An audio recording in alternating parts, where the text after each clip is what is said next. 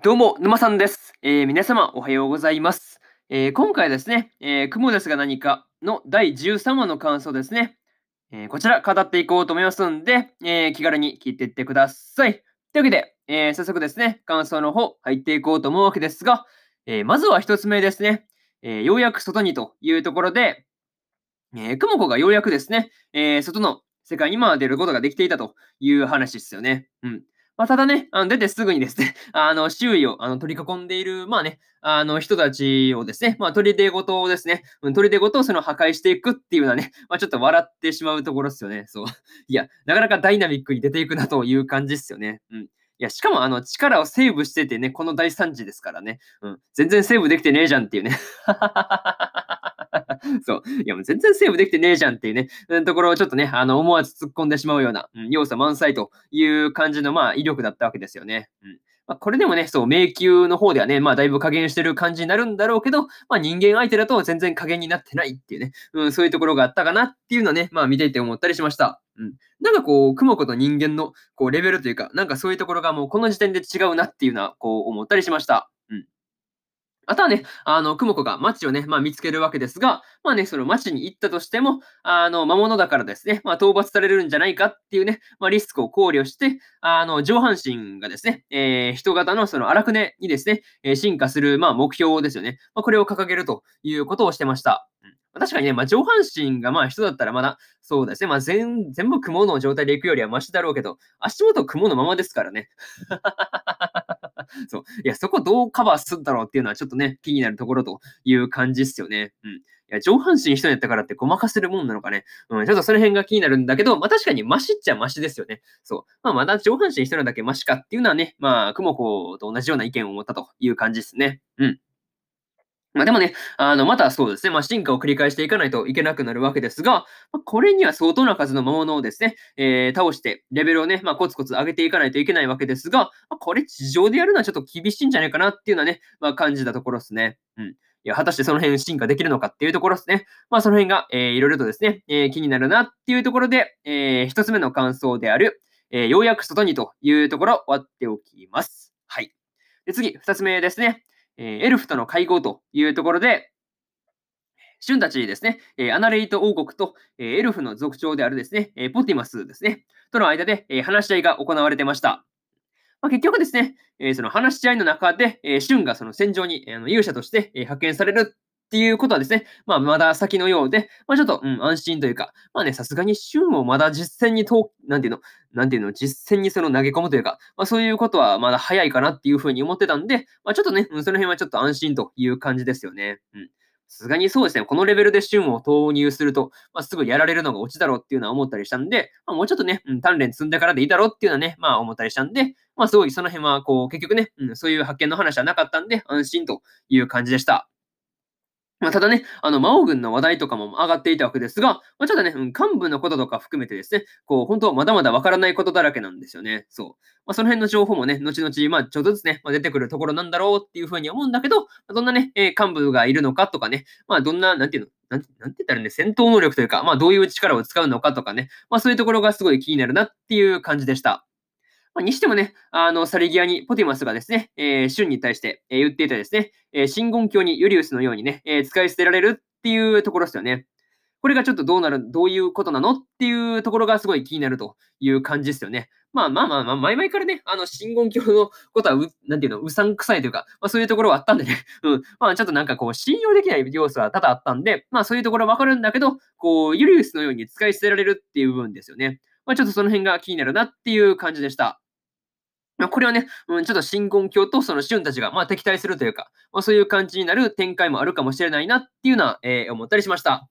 で、これが、えー、2つ目の感想である、えー、エルフとの会合というところになります。はい。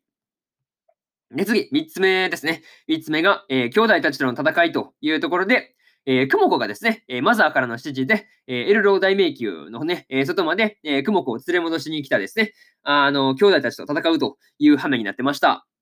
まあね、あの、大きめの雲以外はですね、あの、暗黒弾ですよね。まあ、これでその殲滅があっさり完了しちゃうわけですが、まあ、さすがにね、あの、まあ、大きな、あの、まあ、大きめの雲ですよね。まあ、これはさすがに、まあ、図体でかいだけあって、こう、しぶといという感じでした。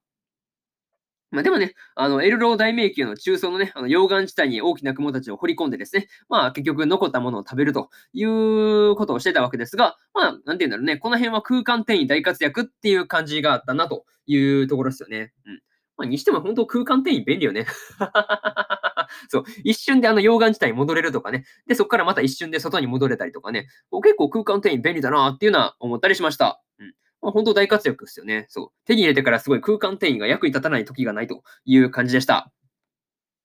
にしてもね、あの外に出てもその食べてるものがその迷宮にいた時から変わってないっていうところもね、こう結構その面白いというか、まあそういうところがあるなという感じですよね。うん、外に出たけど食うもん変わってないとか、確かに言われてみればそうなんですよね。そう。言われてみれば確かにそうだなと共感するところでした。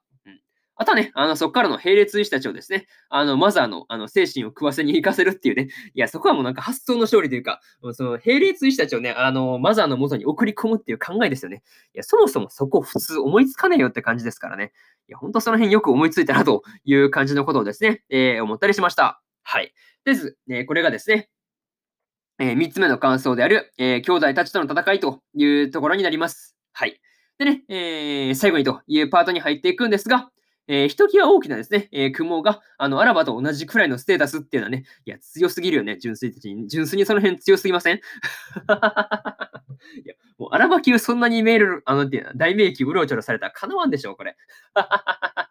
いや、普通にそうじゃない？なんか、いや、そんなに強いのうろちょろして大丈夫って感じですもんね。うん。いや、なんかこう、子供たちでそれくらい強いんだったら、こう、まずはどれくらい強いのっていうところがね、すごい気になるなという感じですよね。うん。まあ、にしてもね、あの、マザー、そんなね、えー、マザーの精神に入っていった並列医師たちがこう、どうなっていくのかですね。まあ、ちょっとその辺は次回ね、うん、次回のお楽しみと、お楽しみという感じですね。うん。本当その辺がどうなっていくのか、えー、次回ですね、楽しみにしてようというふうに思ってます。はい。まあ、あとですね、えー、ラストで、えー、シュンのお兄さんとですね、えー、ユーゴが一緒にいるのが、まあ、映っていたわけですが、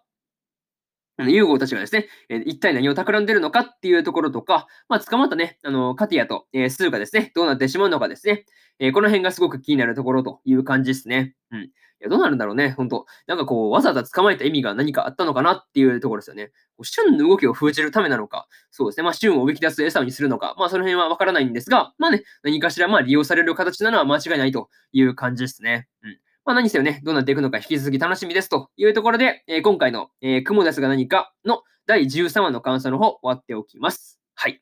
で、今までにもね、え第1話から第12話の感想はですね、えー、それぞれ過去の放送でですね、え、ペラペラ喋ってますんで、よかったら、え、過去の放送もですね、え、合わせて聞いてもらえるとですね、え、より一層、雲ですが何かのですね、え、アニメの方を楽しめるかなっていうふうに思うんで、よかったら、え、過去の放送もね、聞いてみてください。っていうのと、えー、今日はですね、えー、他にも1本更新しておりまして、えー、戦闘員派遣しますの第1話の感想ですね。えこちらもね、あの、アニメの本編見てからですね、あの、感想の方を聞いてもらえるとですね、えより一層アニメの方ね、楽しめるかなっていうふうに思うんで、よかったら、え聞いてみてくださいと、聞いてみてくださいという感じですね。うん。っていうのと、え明日はね、4本更新する予定なんですが、え恋という分には気持ち悪いの3話の感想と、えー、シャドウハウスのですね、第1話の感想と、86の第1話の感想、えそしてですね、えスライム倒して300年、気が